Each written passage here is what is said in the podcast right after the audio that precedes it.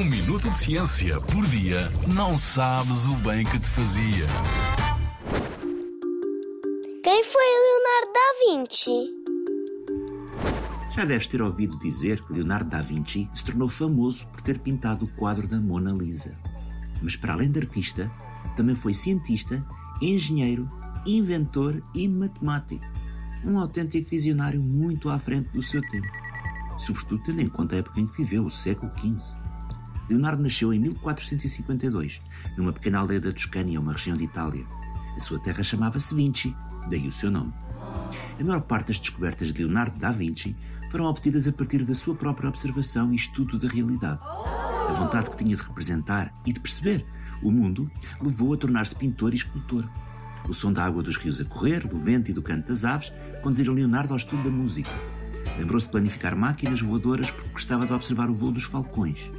O rigor com que trabalhava mostrou-lhe a importância da matemática. E o fascínio que tinha pelas estrelas do céu toscano despertou para a astronomia. Questionava tudo, inclusivamente a forma da língua dos pica-paus, vê bem. Fez vários trabalhos sobre o corpo humano, os animais, as plantas, a formação de fósseis, a água, a ótica e até a aerodinâmica. Para além disso, inventou muitas máquinas. Em 1519, já velhinho, disse: Sobreviverei. Não se referia à sua vida, mas às suas obras, tanto artísticas como científicas. E tinha razão. Muitos dos seus desenhos podem ser facilmente utilizados ainda hoje, em pleno século XXI, para criar modelos ou esquemas de máquinas. Há pouco mais de 40 anos, a NASA lançou a sonda Voyager 1 para o espaço, com uma mensagem para apresentar a humanidade ao universo. E a bordo seguiu uma imagem de um dos seus quadros, que representa o ser humano. Um autêntico embaixador da Terra, já viste?